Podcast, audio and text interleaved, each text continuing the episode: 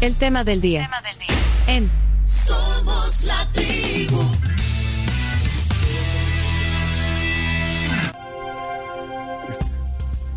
¿Estamos bien? Ahí, ahí nos estamos viendo ya en la cámara. ¿Está, está bien todo? ¿Está bien escrito? Está bien escrito. Sí, bien escrito. Bueno, y quiero presentar formalmente a nuestra invitada de hoy en el tema del día. Es una actriz y guionista mexicana. Es activista también, Carms. Sí, sí, sí. U- Usted Y eh, productora. Sigue los pasos de la carrera Sí, de sí, sí. Heredera? Sigo Sí. Erendira ya desde hace un, un tiempo. He visto también eh, sus podcasts. He visto podcasts en colaboración con Jessica Fernández también. Con Las Niñitas se regalan dudas. Y he visto su trabajo también. Ay, Sí. Mucho gusto. Entonces hay que- no, no- no nos cabe todo lo que hay que poner, pero, bueno, pero le, eh, le pusimos actriz y guionista, es eh, nacida en México, es Erendira Ibarra, hoy aquí en la tribu. Bienvenida, qué gusto recibirte. Gracias, qué felicidad estar aquí con ustedes. Eh, pues eh, ya todo esto de los micrófonos, las cámaras y todo no, no es nada extraño para ti. Si eh, has participado en telenovelas, películas como Deseo Prohibido, Ingobernable, eh, Infames, eh, bueno, est- estuviste, eh, sale en el cartel de Matrix o Matrix, como Resurrection. ¿es? Sí, ¿Cómo se llama? eh, Ke- Keanu Reeves. con Keanu Reeves. sí, sí, sí. La, la última de las. Sí, la última, la última entrega de Matrix. Ahí estuvo. Y bueno, eh, no, o sea, sa- Sí. salir en el cartel. y- Ya, y- de una película así. Actuar, actuar, participar en ese nivel, eso es Hollywood. Eso es Hollywood. Tal cual. Sí, Y, y es una es una carrera que, que- que ha tenido eh, muchos momentos. Tu carrera ha tenido muchos momentos. eh. sí, pues ya voy para 20 años casi de, de estar en, en estos pininos, como decimos en México. ¿Conocías El Salvador? Esa es una pregunta bien de cajón, pero, pero te la tengo que hacer porque Claro. y ya le voy a explicar por No qué. le pregunte de la pupusa. No, no le voy a preguntar de la No, yo, pupusa. te- No, no, yo- no, yo no, te- no, yo tengo no. un tema sobre las pupusas. Yo tengo un tema sobre las Pero pupusas. esa, esa pregunta está prohibida aquí. Está prohibida Sí, porque aquí. es una pregunta de cajón, siempre, también la misma pregunta. Pues yo, yo les tengo una pregunta a ustedes. Ajá. ¿Por qué les gustan más los tacos que las pupusas en El Salvador? No. Claro que sí. No, no. Hay lugares donde ni siquiera puedes encontrar una pupusería. Hay más taquerías en esta ciudad que, que en la Ciudad de México. O sea, hay una zona donde hay cuatro taquerías en una cuadra y no puedes encontrar una sola pupusería. Deberían de haber en cada cuadra. Está Pues, bien, ya acéptenlo, los tacos son. Tremendo. Pero mira, no, es que te decía, eh, si ya conocías El Salvador, eh, ¿habías estado aquí? Nunca, nunca. Esta es mi primera vez en El Salvador. Me habían invitado varias veces justo de cine, este, pero no había tenido la oportunidad. Eh, mi papá vivió aquí mucho tiempo. Bueno, a eso, Mucho tiempo. por eso lo preguntaba, Chino. Toda mi infancia. Sí. Sí, porque tu padre tiene que haberte contado historias, vivió aquí mucho Ah, sí. tiempo. o- esa es una cosa extraña porque no conozco El Salvador, pero conozco mucho del Salvador y lo tengo como muy presente. Es este. Toda mi infancia eh, era donde vivía mi papá, entonces era como. Como no sé cómo explicarlo. O sea, todas mis tías y mis tíos son de aquí, aunque no son de, de sangre, son de cariño. Este. Entonces es, es extraño. Regresar aquí ha sido como. Pues muy sanador, pero también fuerte. Sí, venir por primera vez. Sí. Sí, es que, bueno, eh, quiero decirlo, eh, eh, tu padre es Epigmenio Ibarra. Epigmenio es un productor, periodista, fundó Argos, que hizo unas producciones espectaculares eh, eh, en México, pero también fue corresponsal de guerra y fue corresponsal de guerra mucho tiempo aquí en El Salvador. Exacto. Tu padre estuvo en esa silla que tú estás conversando con nosotros y, Y, nos- y también estuvo en el hotel de aquí al lado cuando fue Sí, la toma de la guerrilla del hotel. Sí. O sea, te contó esa historia, porque es que No, eso fue emblemático aquí cuando Eh, eh, se- esa batalla es legendaria en toda Latinoamérica, pero definitivamente para mí tiene un, o sea, son de las imágenes a una niña de 8 o 9 años o más chiquita, no más chiquita, como de 7 años nunca se le olvida ver a su papá sin playera negociando con unos gringos detrás de unos colchones atrincherados. Sí, ese fue un episodio que le dio la vuelta al mundo eh, para los corresponsales, digamos, en ese tiempo que habían muchos en los ochentas aquí en la guerra que eh, no habían nacido ustedes. Chomito, ¿vos habías nacido en ese momento? No, me contaron. no, mentira, sí, ya había nacido. No, ya era así, pero fue una noticia impresionante. Pero, pero bueno, historias que tu papá nos ha contado aquí en este espacio, pero, pero a lo que quería llegar es, es que cómo influye tu padre con esta trayectoria impresionante que tiene en tu carrera. Y, y- y si ese peso de, de Epigmenio eh, también te, te dejó ese legado. O sea, porque me imagino que la gente dice, ah, la hija de Epigmenio. Claro. ¿Eh? Sí, y eso Pues, es- creo pasa. que creo que es un poco el arma de, do- de doble filo, ¿no? Porque por un lado, sobre todo al inicio de mi carrera era como un apellido muy pesado y de hecho fue la razón por la que no quería ser actriz. O sea, yo decía es que no no quiero tener que lidiar con ese peso de ese señor Sí. y, y traté de hacer todo menos ¿Y actuar. qué quería hacer?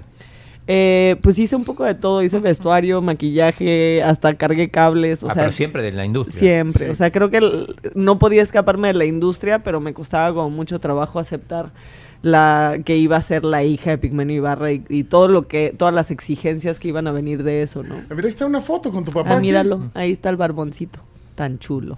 Ahí está tu padre. Este- Eso fue aquí en el estudio, bueno, hace unos años. Ah, pero, muy bien. pero, pero decías. eh, Pero después con el tiempo, como que- que la vida me, me siguió llevando hacia la actuación y, y por fin me decidí y ahora muchas veces lo- se lo topan a él y le dicen así, de, ay, pero tú eres, tú eres el papá de Heréndira.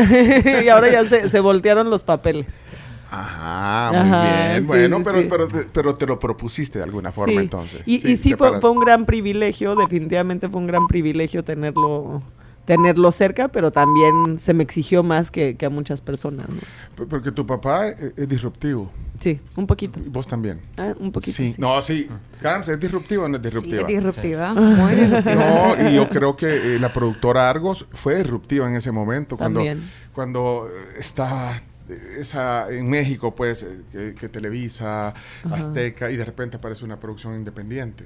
Con Sí, pues contenido. fue, fue la primera productora independiente de Latinoamérica, o sea, como de las más fuertes que llegó a competir con ratings internacionales. L- Una, que fue la tercera novela que fue Mirada de Mujer, fue portada de Time Magazine. Buenísima novela. Fue una cosa muy impresionante porque además tenía como, era de las novelas más vistas en Arabia Saudita y en un montón de lugares que y completamente inesperados, ¿no? Este, y sí, siempre como muy, muy revolucionario y muy de que son proyectos que empiezan cuando terminan. Cuando tú apagas la tele, el que se te queda así en la memoria y que te hace pensar y reflexionar sobre las cosas, esos eran los proyectos que siempre, eh, son los proyectos que hacemos en Argos. Aunque eh, eh, era inevitable, eh, viviendo, digamos, desde tu niñez, eh, este ambiente artístico, la, la- el inicio, de alguna manera, de, de- de la productora, entonces era inevitable que... Yo, que- yo- que yo no siempre decía que hubiera sido muy extraño que hubiera sido como física, matemática o arquitecta o alguna cosa así. O sea, eso sí, eso, ahí sí hubieran dicho, oye, Ah, qué raro que seas arquitecta.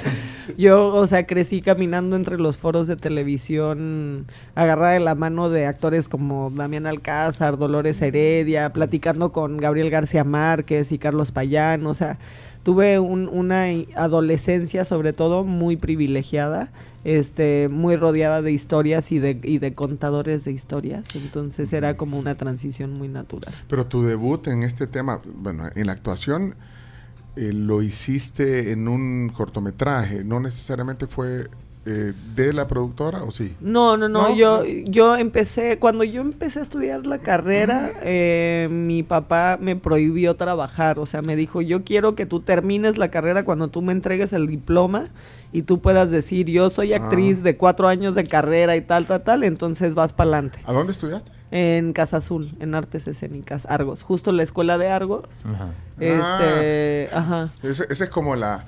¿Cómo es que se llama donde estudió Leonardo? El SEA. El SEA. El SEA. Ah, bueno, sí y no. Per- Perdón la comparación, pero no, Sí. no sé, quiero saber. O pues. sea, justo curiosamente las escuelas de, de actuación, tanto de Televisa como de TV Azteca, fueron eh, mm, creadas, fundadas por dos vacas sagradas del teatro en México y en Latinoamérica, ¿no? Héctor Mendoza y este... Ay, el otro señor que ya se me olvidó su nombre, El ¿no? de este Azteca. No vamos a decir nada. Igual no hubiera ido a sus escuelas, estaba vetada. Pero, este, pero justamente eh, Argos eh, crea una escuela aparte con un horario un poco Mm. más flexible y con las maestras y los maestros de las mejores escuelas de teatro. Entonces teníamos eh, maestras y maestros de la Escuela Nacional de Teatro, de la UNAM, de, de Televisa, de TV Azteca, o sea, como que estaban todas las maestras, pero aparte los horarios eran más flexibles. Entonces, pues yo estudié ahí, justo el Mm. primer año nadie sabía que era yo Ibarra y Ajá. después, este a finales del primer año ya todo el mundo se enteró, pero pues las tablas hay que ganárselas y espero después de 20 años en esta industria habérmelas ganado. Bueno, eh, ¿sabes qué? Tenemos que hacer un eh, paréntesis para las noticias de la hora. Hechos Radio, Graciela Rajo, adelante. Este es un informativo de Hechos Radio. Los avances informativos son gracias a Integral Tu Banca MIPE. La Fiscalía General de la República presentó el requerimiento fiscal en contra de Leticia Farfán de Gómez, Rodrigo Javier Gómez Farfán y seis personas más ligadas al caso que se investiga sobre las estafas cometidas por la corporación Argos SADCB. Según las autoridades, en la empresa se creaban sociedades para notificar, pero las operadoras se realizaban al margen de la ley desde 1995. Solo quiero hacer una aclaración ahí por la casualidad. Eh, la, la- la empresa Argos que mencionaba usted No, no, no, no, no. es homónima. Sí, sí, sí. Algo con Z. No, no, eh, aparte. Sí. Ok, ok, ok. No, la- yo no. me quedé así de... También. No, no, la, la- la- la de la estafa es no. Argos con Z y es una empresa inmóvil que, que Sí, ven- ven- sí. ven- vende o vendía terrenos y no daba escrito, pero no tiene nada que ver. ok. Fue Nada que ver. Fue una casualidad, casualidad, ¿ok? Sí, sí, sí, sí, sí. Yo, yo me empecé a poner, me empecé a preocupar, buscar la salida, ya sabes. Pero no, pero fue una casualidad, eh, Sí. Graciela Aclare, que no lo hizo con... Sí, no, no, bueno. no es, no es con ninguna intención. Sí, eh, verdad. esta- esta- esta- eh, aquí estamos hablando de la productora televisiva Argos y Corporation. en este Sí. caso es una Sí. asociación de notificadoras Sí. que es salvadoreña. Ya, eh, echa la ok. aclaración. No, y, tú, y tú y tú tenés participación en, en la productora. Este, yo trabajo mm, eh, no como, no tanto freelance, sino por proyecto. O sea, tra- soy como parte de la dirección de talento de Argos. Hago mucho de la dirección de casting para los proyectos. Entonces, sobre todo los proyectos que son muy de casa, de Argos contenidos originales, porque Argos es un media group. Entonces, tenemos muchas áreas postproducción, pre- o sea, muchas áreas, foros y demás. Este, entonces yo estoy en, en el área de talento y, y básicamente cuando hay algo que es muy importante para nosotros, pues ahí yo me, me aplico y hago el casting. Sí, no, y definitivamente marcó un antes y después de la producción, ya lo dijiste. Y de hecho logró ser Argos el crossover al streaming. Sí, al, al streaming y, y en Estados Unidos también en algún momento cuando producíamos eh, muy a mi este muy a mi pesar El Señor de los Cielos, este pues ganamos un rating internacional alucinante, o sea, fue la, la novela más vista en prime time en Estados Unidos. Fíjate. ¿Por qué muy a tu pesar? Pues porque no me gustan las novelas sobre narcotraficantes. Y no pero me yo en lo general amo. las cosas como que llevo 20 años en, en la carrera y nunca he hecho una narcotraficante. Ahora, he hecho agentes de la CIA que vienen siendo más o menos igual. Lo mismo.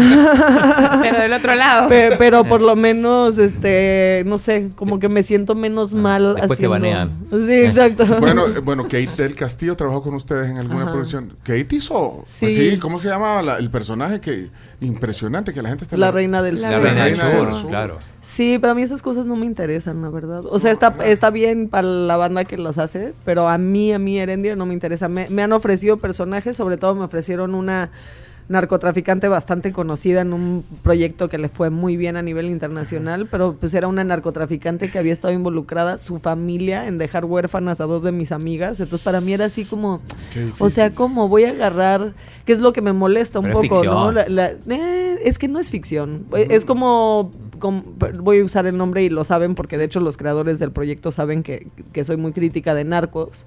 Este, pues es agarrar la historia de Latinoamérica, triturarla y vendérsela a, a los gringos para entretenerles. Y pues la verdad es un, o sea, es nuestra historia, los muertos los estamos poniendo nosotras. Entonces, en, en México no me parece como divertido ni gracioso que Aurelio Casillas, el señor de los cielos o como se llame, sea un ejemplo a seguir para los adolescentes y los niños, este cuando somos un país donde son asesinadas 11 mujeres al día. Pero el rating- el Es como en el fenómeno de la música, los narcocorridos. Exacto, es lo mismo. O sea, es, es la apología del narcotráfico, también es la normalización de la violencia extrema y pues ya sabemos, como bien saben aquí en El Salvador, lo que sucede cuando normalizas la violencia, pues se vuelve una plaga. Pero, pero a pesar de eso, no solo en Estados Unidos Erendira, eh, tiene rating. Aquí, todas esas series son, son locura de rating. Sí, Pues pero, pero fueron creadas para entretener a otros. O sea, no fueron creados para entretener a los latinoamericanos. Se ve lo que hicieron con el primer, los primeros capítulos de Narcos en Colombia. O sea, la quema de la- del Palacio de Justicia. Mi, mi padre puso una cámara y mi padre estaba ahí cuando quemaron el Palacio de Justicia. Y, o sea, todas las personas que han perdido la vida en el conflicto armado en Colombia te pueden decir que no son entretenimiento. O sea, tú vas a mm, ahorita al Museo de la Memoria Indómita en Medellín y caminas sobre todos los nombres de las personas asesinadas por Pablo Escobar y sus secuaces. Y, y ves que ahora están empezando, por ejemplo, en Medellín y en, otros, en otras partes de Colombia, están empezando a tapar los edificios porque había turismo de narcotráfico. Entonces iban los gringos con sus playeras de Escobar a, a ver dónde fueron asesinadas miles de personas, los edificios que fueron construidos por un, asesina, ah, por un asesino. O sea, siento que lo único que tenemos que hacer en Latinoamérica es como empezar a decir, ok, qué bueno que te interesan nuestras tragedias, pues ahora vamos a contar las tragedias, pero del otro lado. O sea, dejar de contar la historia del, del maldito que se vuelve el héroe de la historia, sino de los verdaderos héroes de la historia, las personas que han luchado en contra de los narcotraficantes. Yo le digo a mi papá cada rato así, vamos a hacer la historia de Cherán en Michoacán, donde la población sacó al narco y a los partidos políticos por igual y dijeron vamos a construir nuestra propia autonomía y son autogestivos, ¿no? O sea, ahí sí, esos sí me parecen héroes que deberían de estar los, los chavitos y las chavitas caminando por la calle diciendo, ah, yo quiero ser como el de Cherán, no, no, quiero ser el señor de los cielos. Pero ¿Y de bueno, heroínas? de, de heroi- ah, y de heroínas hay muchas. O sea, justo de hecho la última temporada de Narcos trataron de dar un, un giro Sí, al, al- al desastre que habían ya ocasionado y, y lo trataron de convertir sobre el policía, la periodista, sobre la mujer del diario El Z. O sea, como trataron de darle la vuelta porque se dieron cuenta que cuántas temporadas agarraron y deshicieron. Entonces, este creo que de hecho y los creadores de Narcos lo saben porque lo hemos hablado mil veces de que pues a mí no, Sí. no me parecía como como lo ideal sobre todo porque porque es eso, o sea, como que agarrar nuestra historia y destruirla para que sea consumible para otras personas me parece como bien triste. Prefiero ponérselas más complicadas, que piensen. Así que piensen. Pero lo que nos acaban de, se acaban de conectar o encender la radio es eh, Erendira Ibarra. Despotricando en contra del Señor de los Cielos. No, no. Las narcoseries. Mira, eh, y yo me había quedado con, con- con tu primera aparición en el tema, bueno, tu debut como actriz, eh, bueno, apareciste en un cortometraje, después en Sexo, Amor y otras perversiones, y yo no sé, bueno, y, y otras cosas que hiciste, pero creo que lo- lo- la serie de HBO, eh, que esa era eh, Capa- Capadocia. Capadocia. Sabes que yo tengo uno- un- unos naipes, no sé si le dicen, un Ajá, juego de sí. cartas. Ah, sí, yo me acuerdo de esa. Que, me- que ma- mandaron cuando se cuando HBO. iba este- de HBO mandaron y a mí me mandaron un kit Promocional. Era un promocional Con un para- libro súper lindo y los naipes. Sí. y los naipes que decían Capadocia HBO me Yo acuerdo todavía lo tengo, sí, sí, sí. y, y bueno pero tú apareciste Esa ahí. fue la, la primera serie premium que hizo HBO en Latinoamérica, bueno, en México, Ajá. este, porque en Brasil habían hecho un par, eh, pero justo fue un- una, una mega serie, duró más o menos, fueron tres temporadas a lo largo de 10 años más o menos. Ahí se rompían también ya, eh, eh, o sea, se empezaba a romper barreras e- en el streaming. Digamos, bueno, en este caso era en el cable. Sí, todavía no era Sí, streaming. no era streaming, cuando- pero, pero fue como una parte que eso no Pero ya salía. no era tradicional. No era la televisión Sí. tradicional, abierta, era tenías que ir al cable, eh, a HBO, a ver los episodios. Pero creo Exacto. que ahí era un poquito el comienzo de la ruptura Sí. de las televisoras tradicionales, creo yo. Sí, creo que, o sea, HBO siempre fue como precursor y, y realmente rompía con todo, entonces nos, nos dio la oportunidad de contar las historias que ya en ese momento la televisión abierta se estaba empezando a cerrar, o sea, como que ya habíamos logrado que nos voltearan a ver a través de estas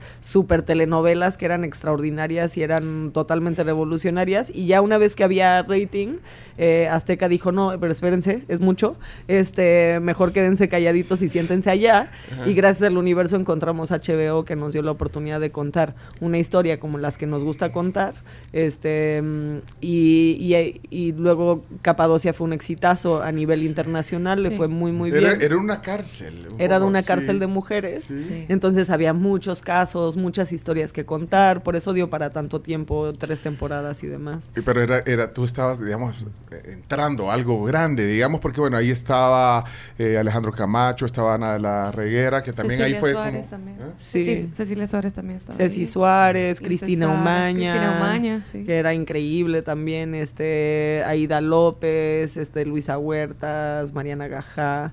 Era, era un elenco muy grande, éramos muchas mujeres muy chingonas. Yo siempre he dicho que pues, yo me gradué en Capadocia, o sea, ahí tuve la oportunidad de trabajar con mis maestras y, y eso fue como uno de los de los proyectos más este gratificantes que he tenido, Bueno, más y- difíciles. Y tu padre en la producción ejecutiva también. Sí, Eh, mi de- papá sí, estuvo en la, en sí. la producción ejecutiva. Yo más o menos en ese momento estaba vetada en, en, en ambas televisoras en México. Estaba Así que, vetada. o sea, trabajé mucho con mi papá al inicio de mi carrera porque pues tampoco había de otra y tampoco tenía ganas de ¿cómo trabajar en otra cosa. Ajá, ¿por qué te tampoco estaban haciendo cosas ¿Cómo muy... es así que te ve? ¿Qué, qué haces para que te veten? Nada, tenían reglas retrógradas que hacían que la gente li- limitara a la gente que trabajáramos en otros lugares cuando... aquí. Ajá, exacto. Aquí todavía Suena, pa- Aquí en el país, ¿no? no, en la tribu, que conste. Ay, ay, me, Camila, escucha. Camila. me, me puse Ya. ronca. Retrógrado, o sea, no permitían que saliera. Ahí está Camila. Oí, oí, oí, oí lo que está. Hola. Cami quiere estar aquí, quiere estar aquí.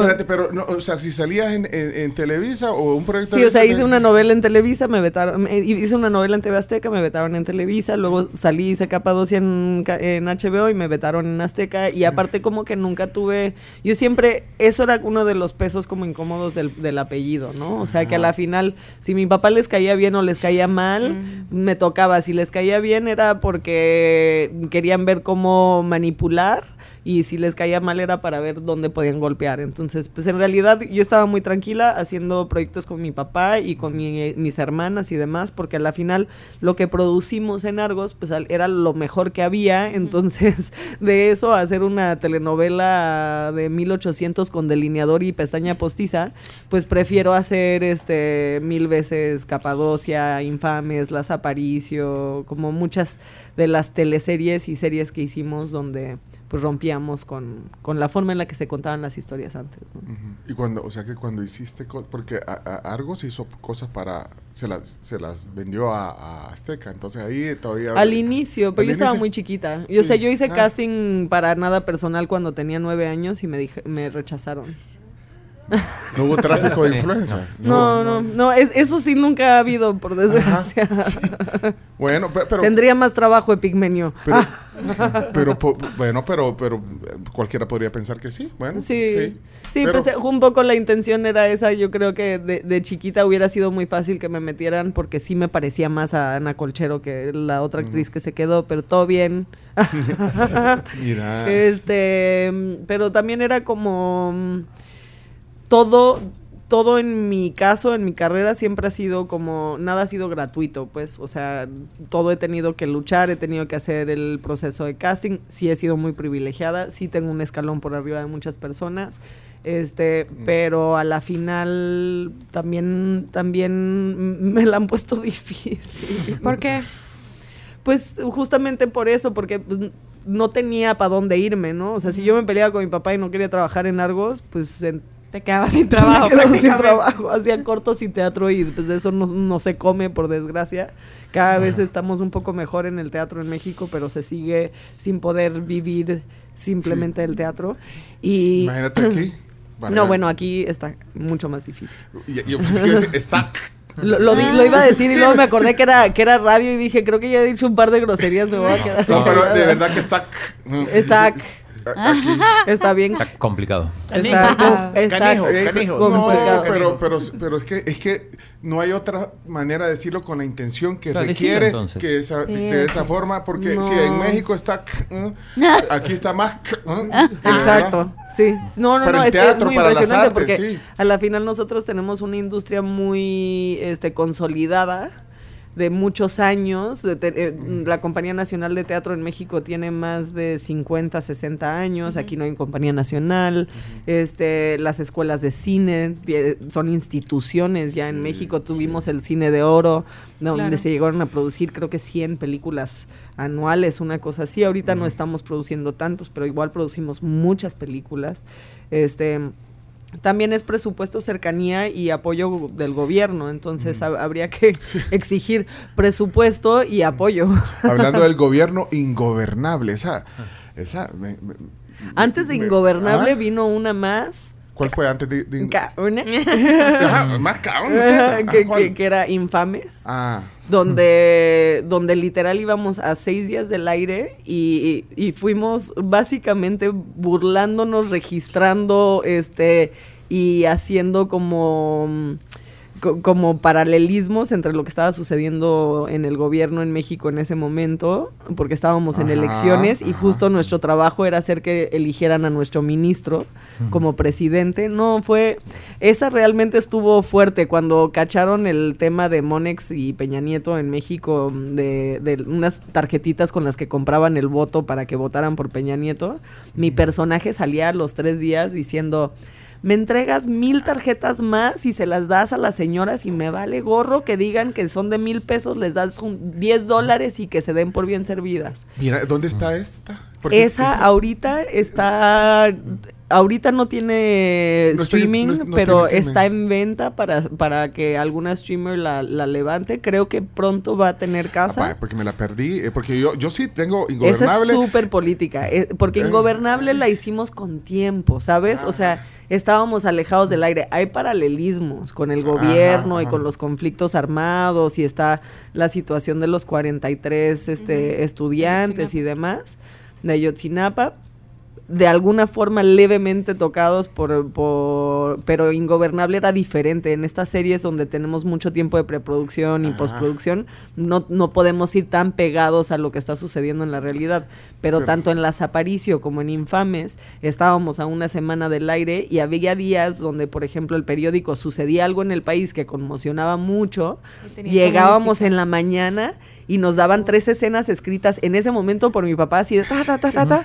Hay que decir estas escenas. Y salíamos corriendo a grabar y había escenas que grabábamos en la mañana y salían en la noche en la Qué televisión.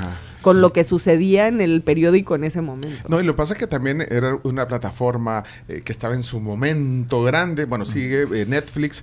eh, y yo no, no, no, de verdad, no, no me la perdí. eh, ingobernable.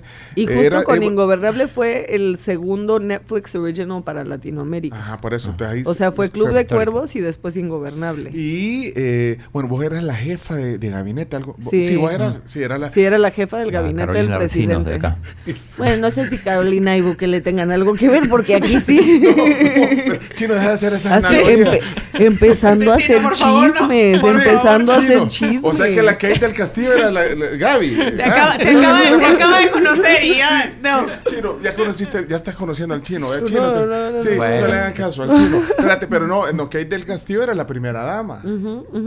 Y con Kate hiciste clic. Pues, o sea, muy profesionalmente. No. Nada más.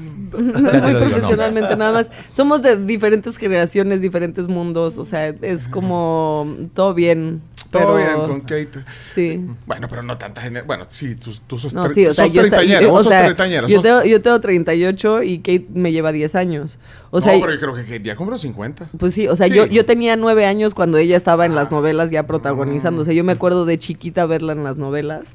Pero más allá de eso, creo que, o sea, Es una morra súper profesional y yo también. Y yo tenía, como ella tuvo el problema Ajá. este de ir a visitar al Chapo. Sí, eh, champagne, champagne. tuvimos que dividir mucho los rodajes, entonces si se fijan tengo poco- pocas escenas con ella, porque yo hacía casi todo el peso de lo que sucedía en México y ella hacía todo el peso de lo que sucedía en México, entre comillas, porque eran San Diego, Bogotá, Ajá. eran como otros lugares que hicimos parecer a México. Pero espérame, vos eras jefa de, de gabinete y además eras agente de la CIA. Ajá, sí. En la serie, ¿ya viste? Pero Algo tal pero tú empezando chismes.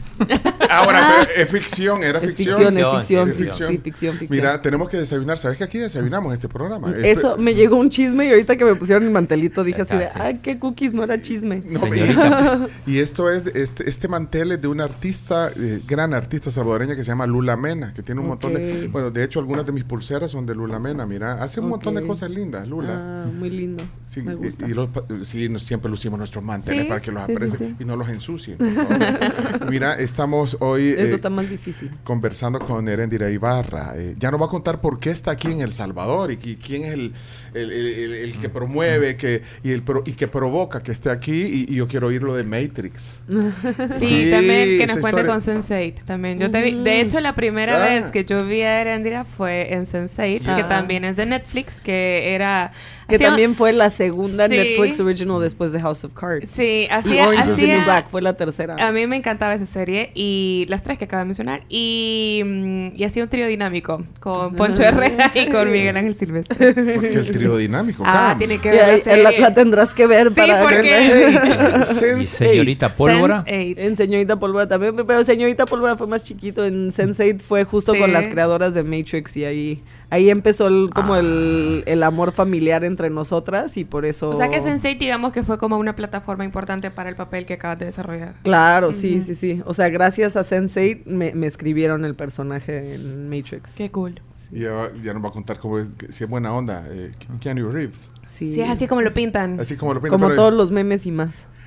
¿Qué- Bueno, mira, tú ¿Cuánta este- comida? Y No, eso se no. supone que lo vamos a comer con el micrófono enfrente. No, No, no, vamos no. a ir a una pausa. Pausa y tenés que elegir. Sí, Ah, tenés que elegir que, mira, aquí están. Tenemos un muffin Ah, ya, pampa, no, que, es el que, está, que es el que está ahorita en cámara. Sí. También tenemos un omelette con hash brown.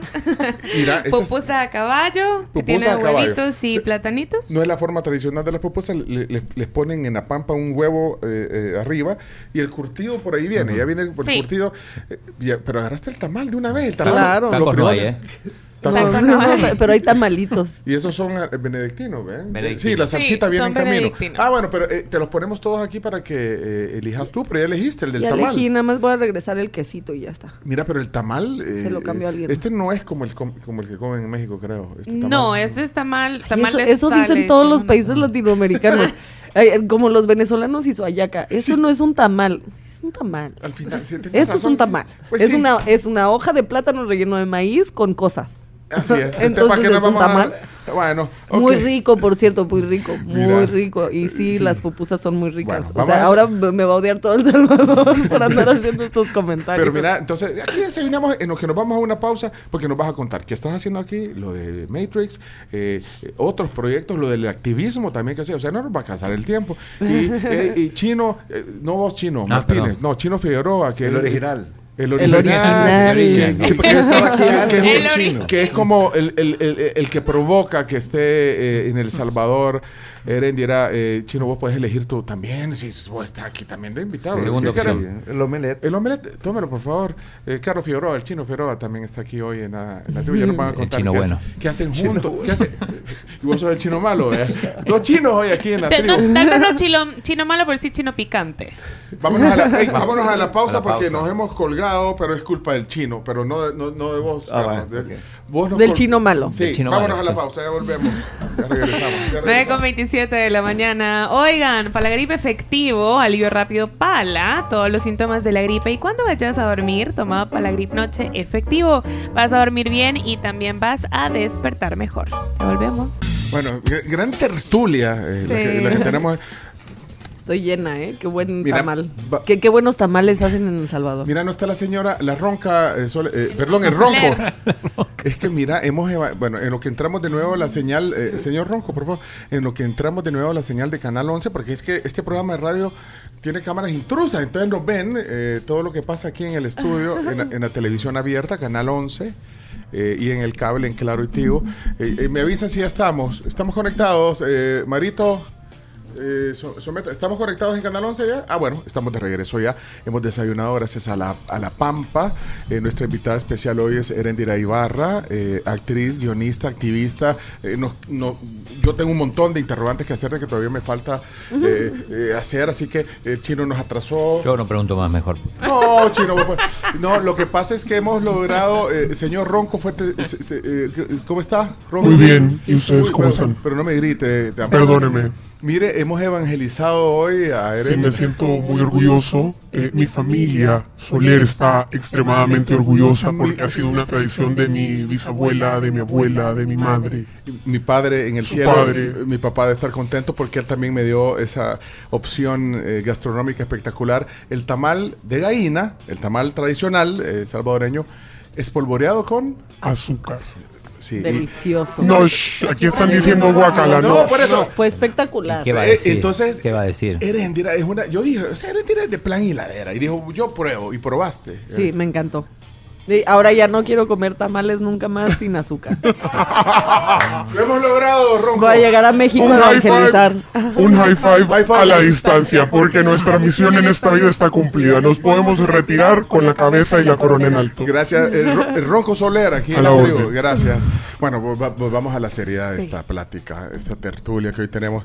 Hay, hay muchos mensajes que veo en el WhatsApp. Voy a poner algunos en lo que nos- hacemos la digestión. Estamos en la sobremesa y ya nos va a contar qué hacen en El Salvador y lo de Matrix y toda la cosa. Hola, buenos días. Buenos días, jóvenes. Hola. ¿Y qué pensamiento y qué mente más extraordinaria de esta mujercita? ¿Y qué voz más bella?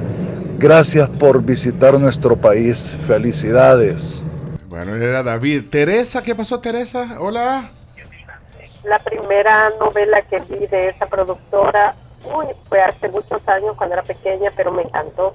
Mirada de Mujer, creo que fue una novela que marcó un giro en, las telenovelas, sobre todo cuando estábamos acostumbrados a ver esto terrible de Talía llorando. Me encanta. Cuando estamos acostumbrados de ver a Talía, dijo, llorando. A Talía llorando. amo. La La trilogía, amo. la trilogía. Las tres Marías. Las tres Marías. Bueno, Jonathan, hay, hay- hay varios mensajes, voy a poner algunos. Hola, buenos días. Qué entrevista, eh, escuchar una mujer con tanto carácter, con tanta fuerza. Yo estoy totalmente de acuerdo con ella. Ese tipo de series no nos dejan nada más que algo así como una apología del, del delito, no sé. Pero bueno, y me agrada muchísimo cómo se expresa. Yo estuve en Guadalajara y es interesante ver cómo hay ese- esa fuerza de carácter de muchas mujeres exigiendo su espacio, exigiendo su poco más de equidad, ¿verdad? Y ojalá tuviera la oportunidad de, de saludarle y estrecharle su mano. Y al chino, ojalá me dé un momentito una entrevista. Yo soy jugador de ajedrez, Ah, chino. eh, dos Ajá. años consecutivos en mi categoría. El chino Algún malo. día me gustaría contar un poco la historia. Bueno, ¿para cuál chino? ¿Para el chino Figueroa o para, o, o para el chino Martínez? Flores. No, porque, pues, sí, o, o para, o para el chino Flores. Conmigo, no porque la- no, porque eh, Al chino Flores. Un, documental sobre la historia del ajedrecista que ha ganado y que no le han. Ah, bueno. ¿Cuándo hablas de ajedrez en tu sección de Tuvimos deporte? al especial gran maestro de ajedrez, nos dejó, nos dejó Ah. acá el tablero. Pero el chino el- solo de fútbol El que, habla. el que dejó el mensaje nos regaló este ajedrez que está aquí en nuestra Eh, sala. ¿Fue él? No, no, no, te pregunto. Imagínense, no Empezando los chismes otra vez. Sí, vamos, eh, ubiquémonos. Mira, yo antes de que eh, otra cosa eh, pase, quiero eh, es- es saber, bueno, es que Matrix es Hollywood, ya. O sea, Hollywood es como una ambición de una actriz, o sea, llegar a, a una... eh, Para a, a algunas, una producción. sí. Para o mí sea, siento que sí, a, a mí me gusta mucho eh, la idea de este, el- tu compatriota Leo Svara- Esbaraglia. Ah, Ajá. Esbaraglia, Sí. este, tiene una entrevista muy buena sobre Hollywood cuando le preguntan así, oye, ¿tú te quieres ir? Y él dice, pues, ¿para qué, no? O sea, ¿a dónde voy o qué? Eh, para mí es más o menos igual, yo crecí entre Estados Unidos y México. A mí en particular, pues no tengo ninguna intención de quedarme a vivir en Estados Unidos, ni mucho menos. Y creo que es muy importante tener una mirada hacia el sur. O sea, creo que la mirada hacia el sur es muy potente y la tenemos que cultivar y la tenemos que trabajar. Este, porque a la final este mundo como aspiracional de que, ah, es que allá lo hacen mejor, allá no lo hacen mejor, allá lo que tienen son mejores presupuestos. O sea, a ver, con dinero baila el perro, güey. o sea, con dinero podemos hacer cosas extraordinarias en así. cualquier país, con 300 millones de dólares de presupuestos para una película. Claro, es más, con 300 millones de dólares hacemos muchas cosas maravillosas en Latinoamérica, nada más que nos los den. Pues sí, mira, eh, solo eh, paréntesis, quien está conectándose es Erendira Ibarra, actriz, guionista, activista mexicana que está de visita en el y está en la tribu. Eh, entonces, pero lo de Hollywood, o sea, llegar a Matrix, no ibas a decir, ay, no, eso no lo quiero hacer. O sea, eso fue una oportunidad. O sea, fue, fue una oportunidad, pero fue muy distinta a lo que la gente piensa. O sea, yo hice una serie que se llamaba Sense8, Ujú. que La- la que fue a la la, tercera Netflix original en el mundo, que fue House of Cards, Orange is the New Black y Sense8, ¿no? Ujú, ujú, y es de las creadoras de Matrix, de Lana y Lily Wachowski. Ah, y este y J. Michael Straczynski y hubo como varios escritores y escritoras increíbles y aparte em, codirección con James McTeague que es el director de V de Vendetta. Y este y muchos muchas personas increíbles. Entonces durante cinco o seis años hicimos esta serie que era maravillosa viajábamos por todo el mundo. La primera temporada son 13 ciu- ocho ciudades la segunda temporada son 13 ciudades. Luego hicimos dos películas especiales porque no la historia pudimos súper loca, terminar. divertida, Ajá. eh, dramática. No, nos o sea, cancelaron todo. porque era muy, muy, Era muy, muy- cara. muy heavy también. Y, y las fans y los fans se volvieron así, pero locas, y empezaron a llamar a todas las oficinas de Netflix hasta que llamar por teléfono en estas épocas. Hasta que volvieron locos a los ejecutivos de Netflix y nos dieron una película final y terminamos la serie con una película de dos horas em, para cerrar. Pero viajamos por todo el mundo y nos hicimos familia. Entonces hubo un grupo cercano de, de la producción que, que literal somos familia, nos hablamos mucho, estamos todo el tiempo pendientes el- la una de la otra y demás. Y este, entonces cuando fuimos a Nueva York a la boda de Marc Jacobs, que es un amigo en común que conocimos Marc justo Jacobs, en el- Sense8, ajá, el, el diseñador. el diseñador, justo porque sale en Sense8 nos conoció y nos volvimos muy amigos. Y entonces llegamos a, a Nueva York a la boda y nos fuimos a cenar antes con Lana Wachowski y con un grupo de, de amigos de, de Sense8 y nos dijo, oye, pues les quiero avisar a ustedes, mi familia, que estoy reescribiendo una historia que me parece que ya conocen y pues quiero avisarles que van a salir ustedes en la, en la película. Y como que la familia nos volteamos a ver así de, ah, jaja, perfecto. O sea, mira, yo con que sea Árbol 1, Sombra 2 en Matrix, soy la Árbol 1, Sombra 2 más feliz del mundo. O sea, es la película, es una de las películas que me formó. Pero meses después recibimos una llamada para un significant role en Matrix Resurrections, o sea, un rol fuerte en Matrix Resurrections. Y al momento de analizar el guion y todo, me doy cuenta que en realidad pues nos escribió los personajes muy tailor-made, o sea, muy para cada quien. O sea, era- eras Lexi. Yo soy Lexi en, en Matrix Ajá. Resurrections, pero aparte, más allá de Lexi, para las personas que sí. me conocen, soy una mujer que no cree que Neo es el elegido. Ah. Que, que la elegida es Trinity, que siempre ha sido, y su lucha es por reivindicar a Trinity. Y es un poco como la Sí primera que conversación. hecho vos. Claro. La primera conversación que tuve, que tuvimos con Lana y fue, "Ah, no, y Matrix y ta, ta, ta. Y yo digo así de, sí, pero Neo, o sea, ¿cómo va a ser Neo hombre blanco máximo de la, de la pirámide de poder, el elegido? O sea, no hay forma. La elegida es Trinity y se atacaba de la risa a Lana. Y, y yo a la final decía, bueno, la elegida, el elegido es el amor, ¿no? Porque de eso se trata, justamente de eso se trata la película. La gente cree que Matrix es una película de balazos. En realidad Matrix es una es, son varias películas sobre el amor. Mira, y ese eh, estar en el cartel, bueno, es que vos dijiste... No, y en, en- en Times Square. O sea, me pusieron en Ajá. gigante. Digo, por y con desgracia esa, era. esa mi- esa misma imagen. Sí, con esa, Esa- imagen. sí. con, ajá, con los brazos extendidos para así, que... lo- que así estaba yo Bueno, en Times Square. Eso sí fue como un momento de wow. Bueno, pero es que- Claro, había COVID y Omicron, Sí. entonces se cerraron las salas de cine y nos fue bastante mal. Pero, este, y las personas que pudieron viajar en ese momento me vieron en Times Square así. Pero, pero, entonces, no, no, o sea, eso no era un rol de árbol, vea, o de- No, definitivamente Sí, no era- fuimos, no, fuimos árbol 2, sombra 1.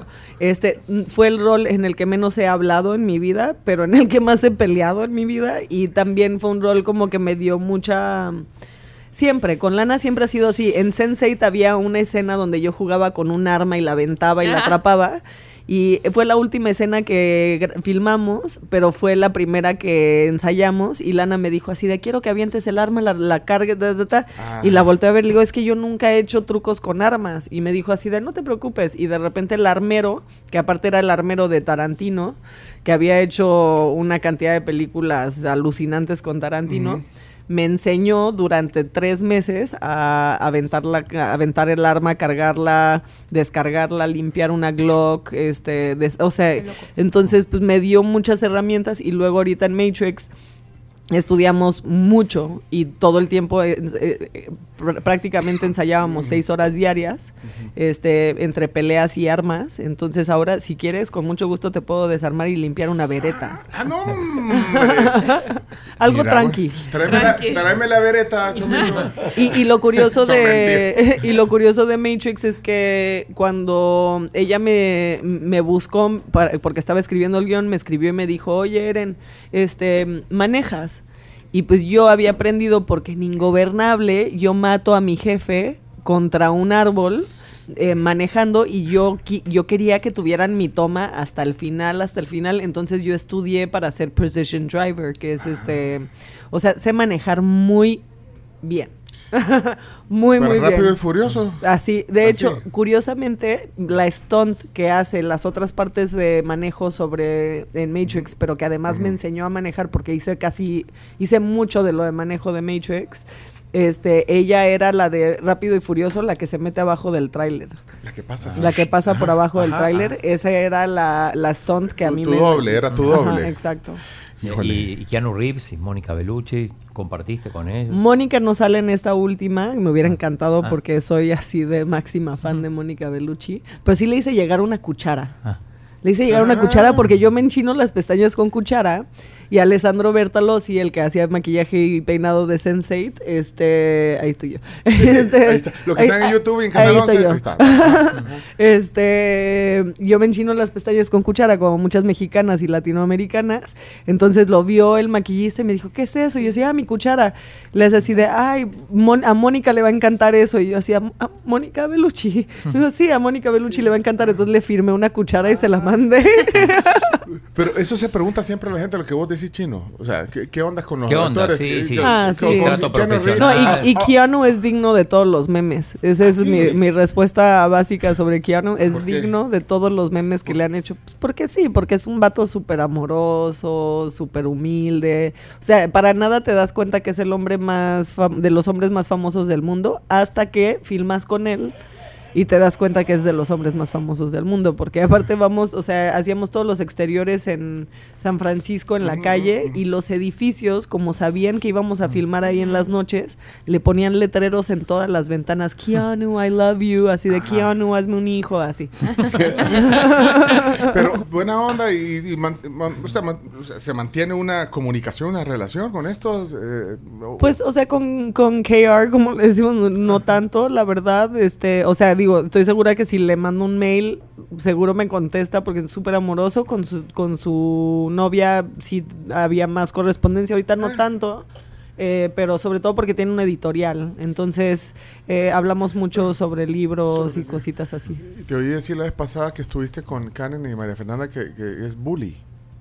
Es, es, un, es que, a ver, la palabra bully ahorita tiene una connotación como muy negativa en el sentido de que el acoso es una cosa Sí, y la sí. cábula, como decimos en México, es otra cosa. La cábula en México es como la carrilla entre amigos. O sea, Sí. una cosa es que hay igualdad de condiciones, eso es lo que quiero decir. O sea, la diferencia entre el bullying, que, que, que es un problema, Sí, sí, el sí, sí, acoso, que es, un problema, seria, sí, sí. Y, y lo que sucede entre compañeras y compañeros de trabajo es que hay igualdad de condiciones, ¿no? ¿Ejemplo? Entonces, ejemplo, no sé, Lana y Karen, eh, Lana y su esposa son veganas y siempre han sido. Y fu- eh, fuimos a cenar, nuestra última cena estaba pegando COVID durísimo, entonces nos iban a mandar de regreso cada quien a nuestro país. Y este llega Keanu, se sienta y lo primero que hace es así de, ¿me puedes traer un trozo de carne así roja, roja, roja, roja? Entonces le traen su, su ribeye así rojo, rojo, rojo. jugoso. Y lo empieza a cortar enfrente de Lana y le, empie- se- y le sonríe. Y mientras se lo comía, le dice, I know it's not real. But I can't. O sea, la frase de Matrix de la primera, de sé, que, sé que esto no es real, pero no puedo dejar de disfrutarlo. Y le hacía así con la sangre hecho. y, y Lana así de. Pero además es filósofo, entonces Ah. también cuando cabulea a veces es como muy elevada su cábula y... y- Ah, es que eso y- no, y- no es cosa fácil y- cabulear. Mira, no, no, no, no. no me podía ese término cabulear, pero cabulear no es, no es fácil. No, no es fácil, y mucho bien, menos sí. cuando de repente, no sé, te saca Liechtenstein y cosas así, que dices así de, ¿me estás cabuleando con filosofía? O sea, ¿qué es eso? Mira, antes de que se nos termine el tiempo, eh, eh, ¿qué, qué haces aquí? ¿Qué haces aquí? Sí, es que la verdad que esa- eso hubiera sido. ¿A qué veniste? Eh, O sea, La ¿qué hace. Heréndira Ibarra en El Salvador? O sea, la, la razón, eh, bueno, de hecho, eh, entiendo cuando veo al chino Figueroa aquí, un apasionado por este tema también. Eh, pero, pero sí, tiene que ver eh, tu visita a El Salvador. Vengo a casa, vengo a E-Cine. Eh, E-Cine por cuarto año consecutivo eh, está haciendo un festival de cortometrajes, un concurso de cortometrajes. Yo el año pasado tuve la oportunidad de ser jurado y este año soy jurado otra vez, pero ahora lo acompañamos como de una agenda pues más nutrida. Vine, hice un conversatorio en la IBAES, ¿IBAES? ¿Sí? No. I- La Vinaes. La. Vinaes. En la Vinaes, en la ¿En la, biblioteca. en la- en la nueva? Sí, en la Nosotros nueva. nos fuimos y ella ya. Bueno, Tú- fue tú- nosotros solo de la fachada. Solo, bueno, Es ¿fuiste? preciosa, Sí. vayan, está increíble, cuídenla muchísimo, es una cosa alucinante. Ahí tuvimos la oportunidad de, de dar un conversatorio súper lindo, di un taller de actuación en la escuela, eh, ahorita vamos a estar en la gala a entregar los premios. Eh, la verdad ha sido una experiencia hermosa, eh, es cine para mí es como un oasis. Eh, justamente porque siento que hay una industria que apenas están haciendo en El Salvador y apenas están haciendo gracias a los este pues los precursores, los que vinieron a armar el camino, a labrar el camino, que son Chino, Diego, Maya y toda la familia de sí, cine. sí. Este, y pues a eso vengo, vengo a echarles porras a un hermoso festival de cortometrajes que espero que sea la primera de muchas veces. Esto noto que lo haces apasionada. Eh, Lo que pasa que, bueno, aparte de la historia, las historias de tu padre en El Salvador, creo que hacen conexión. De hecho, Argos apoya. Mira, poneme al chino Figueroa en cámara. Me, vas a poner al chino Figueroa en cámara. Pero, para- pero el chino porque- bueno, no el chino malo. Sí, ahí está el chino, mira, ahí está el chino. De verdad, es- eh, Argos los apoya a usted, a ese Sí. cine desde hace un montón de. Bueno, de pero- hecho surge la escuela, surge de una plática que tenemos con Verónica eh, y con Epigmenio, ¿verdad? Ajá. Para decirle, bueno, nosotros tenemos esta idea, creo de que El Salvador lo que necesita es formación.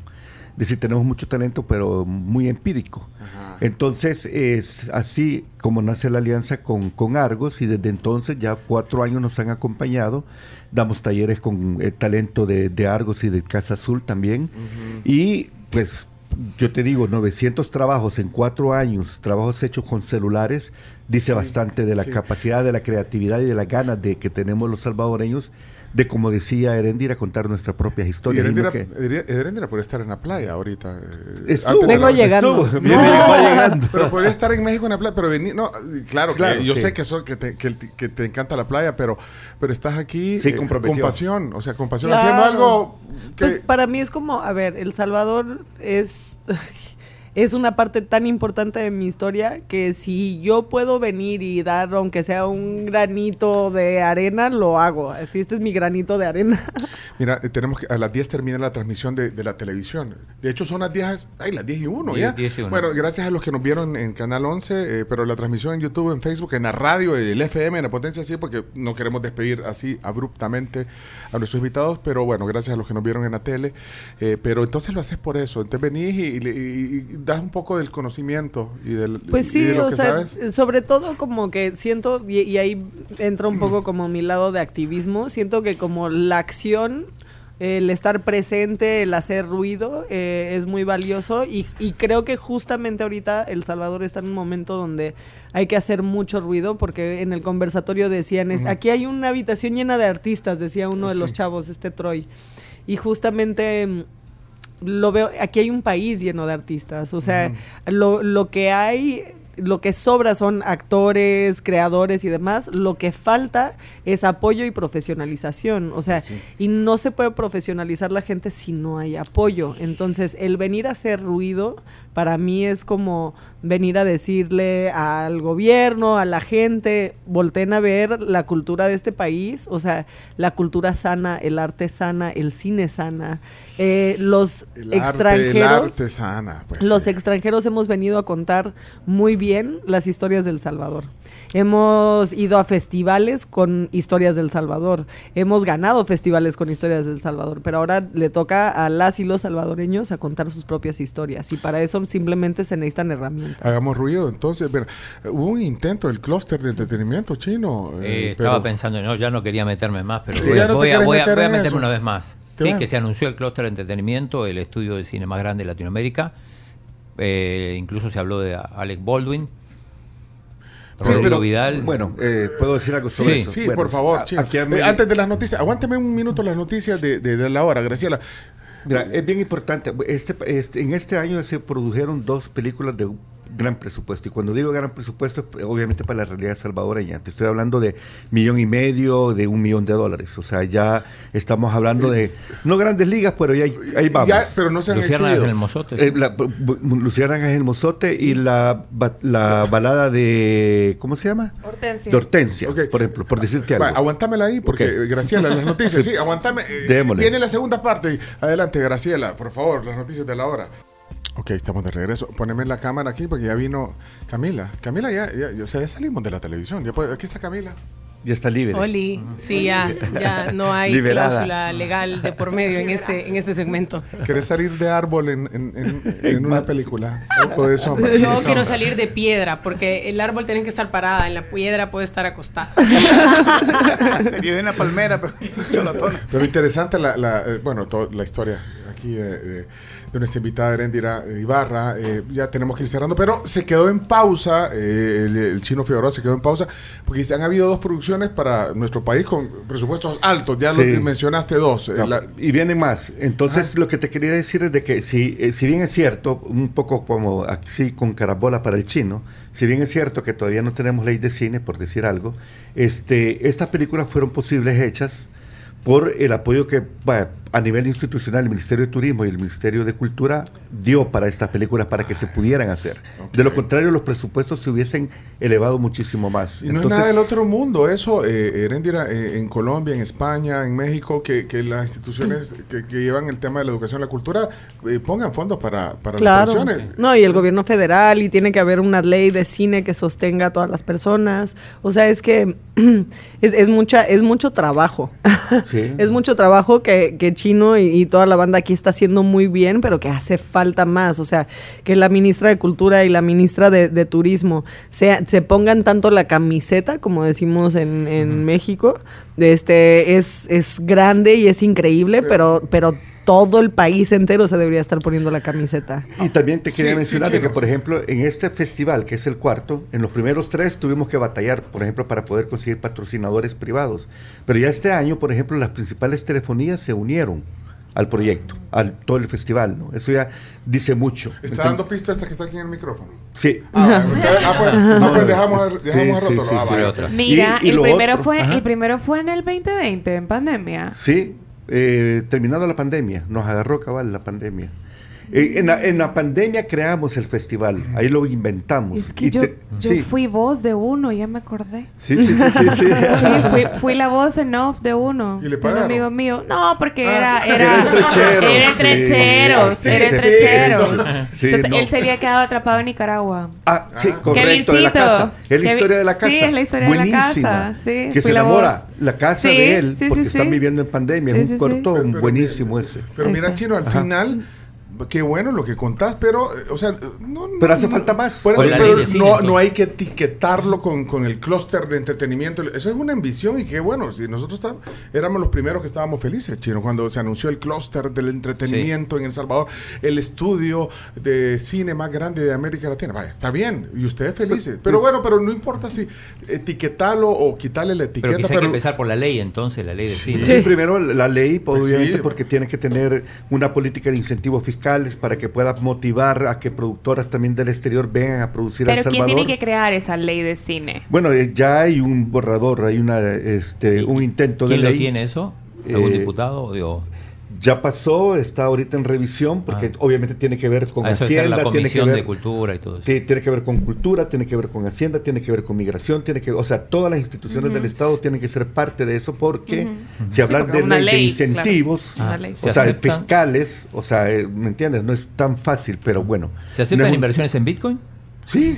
Claro. También creo que- Pero aparte creo que es como súper valioso. El, el tema de los incentivos es, es magia. O sea, si tú haces un análisis de los países donde más se produce cine y televisión, es por los incentivos fiscales. O sea, no puedes nada más decir, ah, ya les, ya les construimos un foro, vénganse. No. No, es, ya les construimos un foro y por cierto sí. les tenemos aquí unos ar- arreglos que podemos hacer, ¿no? O sea, que creo que eso es como súper importante y pues no es cualquier cosa. ¿no? Y también creo que Ahora- es necesario como descentralizar el rubro de la publicidad porque a veces la gente o por lo menos los pequeñitos dicen, eh, bueno, no tenemos acceso porque a las mismas productoras se les designa un proyecto. Esa es otra cosa que ocurre en El Salvador y que muy poco se habla. Ahora, yo, yo quiero saber, porque están hablando, están hablando de incentivos, pero cómo incentivar también el hecho de que gente crezca queriendo ser actriz, queriendo ser actor, queriendo ser artista, porque lo hablamos el domingo que fuimos al concierto de Analú. Y para mí va muy amarrada de la educación. O sea, que en un programa escolar se les inculque esta parte de que prueben hacer teatro, que prueben, o sea, expresar su arte o expresarse de una manera artística. No sé en México cómo funciona. La, educación y la representación. O sea, porque, porque si tú estudias en la escuela, pero no a gente ha- haciendo lo que a ti te encanta hacer y no ves la oportunidad para hacerlo, pues entonces no sirve de nada. De todas formas te vas a dedicar a ser administradora de empresas. Entonces, eh, en México sí tenemos como que todas las escuelas tienen su clase de teatro, eh, sí hay un apoyo por parte de la Secretaría de Educación Pública y muchas otras instancias como para crear eh, las posibilidades. Están las escuelas, por ejemplo, del Centro Nacional de las Artes, que son preparatorias, son para, para niños, pero que tienen danza, todas las artes, las siete bellas artes, ¿no? Entonces, hay como muchas oportunidades eh, educativas en México, pero lo que sobre todo hay es representación. Entonces aquí tiene que ir de la mano. Sí necesitamos incentivos fiscales para que los extranjeros vengamos a filmar más, con la, con la intención de que se profesionalice más a la gente de aquí, que, que no nos tengamos a traer, que traer a toda nuestra gente para acá para filmar, sino que podamos agarrar del talento local. Y eso tiene que ver como, como el huevo y la gallina, ¿no? Ajá, o sea, en, una vez Que fue vos ves que- primero, ajá. sí, que vos ves que hay posibilidades, de que hay industria y de que tenés posibilidades de poder vivir de eso, en esa medida también, Eso. entonces se le apuesta. Eso, Bueno, porque te- actores Industria- hay. Sí, Sí. actores hay, pero industria hay muy poca. Y que, se, y, que se que y que se valore el trabajo también. Y, Y eso es lo pasa, que que, está- no- te no- valoren el trabajo que haces. Y- Y- si en México vos decís, pero en México, pues yo voy a Ciudad de México y encuentro Que un montón de opciones para ir al teatro, por ejemplo. Y, Claro.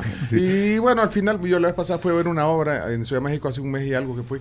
Habían, habíamos unas 25 personas, 20 personas, pero no importa. No O sea, importa. O sea, hay días donde habrá 100 personas, habrá 5. O sea, eso es como lo de menos. Lo, lo importante es que existen y opciones. y No, y, hay Bueno. opciones. No muy bien, pero, pero te Pero pagan. Es, lo que dice, o sea, hay opciones, o sea, tenés cartelera de teatro todos los días. Sí, todos Acá, los días, la- o sea, y lo hablamos domingo. con Robbie cuando la última vez que vinieron de parte del teatro eh, Poma, hay temporadas, o sea, a veces hay cartelera llena, pero pasan meses en los que no hay nada que ir a ver al teatro. Y también pasaría con el cine, o sea, también Claro. los salvadoreños tenemos que ir a la sala a ver también lo que estamos produciendo. Es decir, viene todo lo de Hollywood y son salas llenas, récord de ventas y está bien, pero también hay que consumir lo nuestro, como decía Erendira. Esa es la- porque- que esa es la- la lucha porque- constante. Pero, pero no que se, no por ser nuestro. No, también. tiene yo que ser yo bien siempre hecho. abogo por eso. Ah, por, Sí, por- tiene por lo que ser bien hecho de bien calidad. porque romanticismo Sí, también sí. no. Sí, No, sí, pero también es, es imposible poner a competir nuestros productos con los de Estados Unidos. Y luego, por ejemplo, en, en- en México, donde hay mucho cine mexicano, muchísimo, tenemos el problema donde pues, una película mexicana dura aproximadamente unas dos, tres semanas en cartelera, mientras que una película americana puede llegar a durar meses y meses y meses y, me- y la dejan. Depende y está en todas va, las ¿no? salas. Entonces, la mexicana, la que quieres ver, resulta que solo está a las 5 de la tarde Ay, o a sí. las 3 de la tarde en la sala martes. 1 cuando Spider-Man está en todas las Sí, salas. es cierto. Entonces sí hay una lucha en general, por eso pienso que es tan importante la mirada hacia el sur, porque en general nos tenemos que revelar ante el sistema que nos está imponiendo como regla el que Hollywood es el cine y todo lo demás está mal hecho porque no tiene presupuesto o apoyo.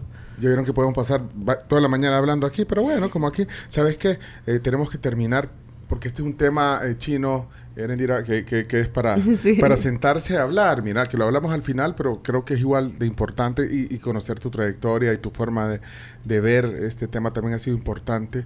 Eh, yo, yo solo quería entender, porque no me quiero quedar con esa duda, lo de activismo, porque usted dijo activista, ya dijiste, también una forma de hacer activismo es venir aquí a apoyar. Activismo, ¿hacia dónde va dirigido tu activismo? Este Y, perdón, y perdón que me paré, porque Camila me, me hacía ver como, el- como duende. Yo así. O sea, es la más alta del equipo y se siente en un banco alto, Camila. Que solo este espacio estaba disponible. Sí, bueno, pero, pero el Este- activismo, ¿a dónde va tu activismo? Así brevemente para cerrar, porque Pues, si nos pasamos. el- o, o sea, yo inicié como en el mundo del activismo en temas de derechos humanos sobre todo, eh, derechos humanos y en desaparición forzada y desapariciones en México. un poco lo, tu papá también es muy activo Sí, en eso. sí, justo mi papá y mi mamá. O sea, mi mamá, aunque no creció, aunque es mexicana americana y estuvo en Estados Unidos, pues marchó en contra de Vietnam. Y en mi casa, tanto mi mamá como mi papá, siempre me inculcaron muy sentir en lo más hondo cualquier injusticia en cualquier parte del mundo como si fuera propia, parafraseando al, al- al Che. Y, y bajo esa, esa regla, pues un poco me, me empecé a activar. Eh, y, y sí es un tema de derechos humanos y ahora sobre todo pues, los derechos reproductivos de las mujeres, sexuales y reproductivos de las mujeres y de las personas diversas. ¿no? Ok, y por si la quieren seguir, eh, dice que tienen, usted oye los podcasts. eh, Eh, he, he escuchado las colaboraciones que ha hecho Ah. con otras podcasters, que me parece eh, muy importante el hecho de que promovas eh, justamente lo que acabas de mencionar, el tema de los derechos humanos, el tema de la salud reproductiva. Y el la hecho salud de- mental también. La salud mental, el hecho de ser mamá en una industria tan compleja como sí, porque esta. so- son mamá Sí. de Rocco. Sí, soy mamá de un niño de seis años que está en el espectro autista, entonces también Sí. hablo mucho sobre, sobre la... Cuando yo hablo de diversidad y de personas diversas, no solo hablo como de identidad sexogenérica, que también es una gran parte de mi activismo, sino de identidad neurodivergente, o sea, de que podamos hablar de todas las personas que tenemos diferentes divergencias neu- neurológicas. Sí, eh, y, y también eh, contás mucho de ti.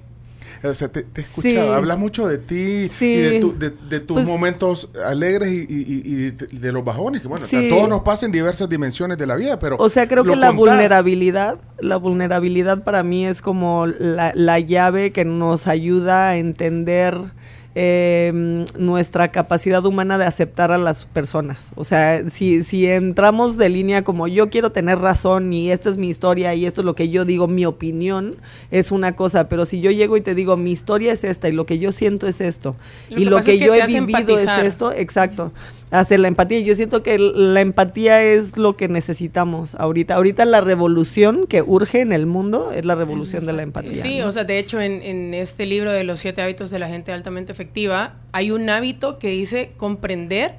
O sea, primero comprender para luego ser comprendido. Y Exacto. si no comprendes a la gente, ¿cómo te van a comprender a vos? Porque no va a haber ningún punto en el que vayas a, a- a compaginar para poder empatizar. ¿Y cómo comprendes o empatizas? Pues conociendo a las personas me- mejor. Muchas de las reacciones intolerantes que tenemos como sociedad las tenemos por ignorancia. O sea, no conocemos a las personas trans, entonces decidimos que las Pero personas también- trans pero- son malas. Pero también hay un poquitito de, de disposición para abrir también eh, un poco la mente y, y, y de construir, digamos, todos esos micromachismos y todas estas cosas que vienen detrás, porque que yo, por ejemplo, la sociedad ya- a veces es muy complicada. Es muy complicada y yo, por ejemplo, ya no uso el término micromachismos. Ujú. O sea, para mí son machismo sistemático. Porque... Ah, chino, ya no son micromachistas, chino, hoy son un machista sistemático. No, por- por- porque no, Porque no es micro, porque no es micro cuando está espolvoreado en absolutamente todo. Es micro para solo algunas personas. Para nosotras que vivimos el machismo a primera mano, sabemos que no es micro. Si no, no estaríamos tan encadenadas. Ajá. Ah, terminar, crédito. Lo dijera. La carita, la carita, la carita. Hasta, hasta se nos acabó la, la batería de una de las cámaras, pero de verdad te agradecemos tanto esto eh, y bueno, seguimos hablando, hagamos un podcast un día de, de estos temas. Solo. ¿No le va a gustar? A mí, a mí, se van a ¿por qué no les va a- A mí me llamó la atención escucharte decir que habías tenido pensamientos suicidas y lo decías abiertamente. Sí, claro. Soy ¿Te una pasa? persona que, que vive Sí. con ideación, sí. Creo- me pasa a mí, a muchos. Justo estábamos hablando en, en términos del festival de, ¿cuánto es? 10 de cada 30 cortos llegan con tema de suicidio. Hace un par de años hubo un joven que ganó algo en el festival y el año pasado, por desgracia, murió por suicidio. Este año. Este, y justo este año murió por suicidio, justo después de anunciarlo en su, en su corto, y el corto se trataba de que, y esto sí lo tengo que decir, de que el Estado no tiene un número de teléfono para llamar cuando necesitan ayuda. Eso me parece grave, que puedan tener la biblioteca más grande de Latinoamérica, que puedan tener el hospital veterinario más grande de Latinoamérica y que no tengan un número de teléfono donde la gente pueda llamar cuando sienten, sienten que va a perder su vida o que quiere quitarse la vida, me parece grave. Es que, es que es grave tener un sistema de salud pública, pero que dentro del concepto salud no exista, no existe el, el la salud término mental. salud mental, que al Sí. final tu salud física depende mucho de tu salud Y, mental. y más cuando estás hablando pospandemia, ¿no? O sea, pospandemia, las personas que viven con ideación suicida, las personas que han tenido intentos suicidas, son muchísimo más altos. Las generaciones están ahorita, se están acabando. Se están, ac- nos estamos literal acabando antes de iniciar nuestras propias vidas, solamente porque no tenemos el sustento, el apoyo y, y la empatía de nuestras familias para buscar ayuda y, y encontrarla cuando la buscamos. ¿no? Bueno, eh, eh, Chino, esto fue eh, para vos una venganza porque te robaste tanto tiempo en los deportes que hoy nos aceptado. robamos tiempo para esta plática con Eh, un oyente, Carlos, nos está mandando una sinopsis para una película, así que se la voy a compartir. Solo recordarles el jueves es el cierre del festival. Erendira va a Ah. estar presente por si quieren ir a acompañarnos al Teatro Nacional a las a partir de las 6 de la noche. Mandanos el, el cartel también, lo, lo compartimos Sí. en nuestras redes y, y- y vas a pasar Nochebuena y Navidad aquí en El Salvador. Aquí voy a estar, sí, Bueno, sí, que sí. disfrutes la estadía. Muchas gracias, por gracias. todo el tiempo que nos dieron eh, y que nos diste. Felices. Yo creo que Erendira no sabía dónde venía. Bueno, pero tal vez le dijiste. Vine a desayunar. A mí me dijeron, vamos a desayunar. Y yo dije, ah, perfecto. Llegué y había micrófonos. El No entendí no nada. y les tengo una mala noticia para terminar. Hay simulacro en el edificio, creo que no vamos a poder bajar. No, van a No, ya bajar. fue. Ah, ya fue el O sea, simulacro. yo ahí vi pasando a la gente desfilando. Ah, ahí. pero no, yo no oí las alarmas. Sonaron las alarmas. Chomito. Nunca fuimos a un simulacro. Es que sí, No a aquí yo. se hace como dos o tres veces al año simulacro de incendio, era hoy. Ah, de incendio. Ah, ok. Pero- Lo- lo- los chilangos estamos muy acostumbrados a los simulacros. No te preocupes. Que en la Ciudad Ah, de bueno. México nos sacan de nuestras oficinas a cada rato. Erendira Ibarra, qué gusto conocerte, tenerte aquí en este espacio. Este podcast, estoy seguro que mucha gente lo escuchará. Estará disponible al mediodía el podcast y el audio y el video queda en YouTube, Facebook. Y éxito y qué, qué gusto, de verdad. Y por ser tan abierta y compartir con nosotros esta mañana. Gracias. Gracias, a todos por Gracias. Y gracias también al gran Chino Figueroa. Carlos, qué, qué gusto verte y aquí contás con un- una voz también para expandir lo que hace en ese cine. Gracias, Chino. Gracias, gracias por el apoyo. Pausa, regresamos y vamos a ver si por la grada no se va a ir Erendira. Ya regresamos. Esta es la tribu. 10 con 22 de la mañana y en esta temporada te invitamos a que compartas alegría, la alegría de ver bien y de verte bien. Te invitamos a Pudem y que te lleves tus marcas favoritas como Carolina Herrera, Polaroid, Hugo Boss, Pierre Cardin, Tommy Vogue y un montón de marcas más. Recordá que también tienen la promoción del Fudem Kit a 24.99. Ponete a la moda en Fudem. Regresamos con más. La tribu FM, siempre en frecuencia. aquí en Sonora 104.5 FM. La tribu.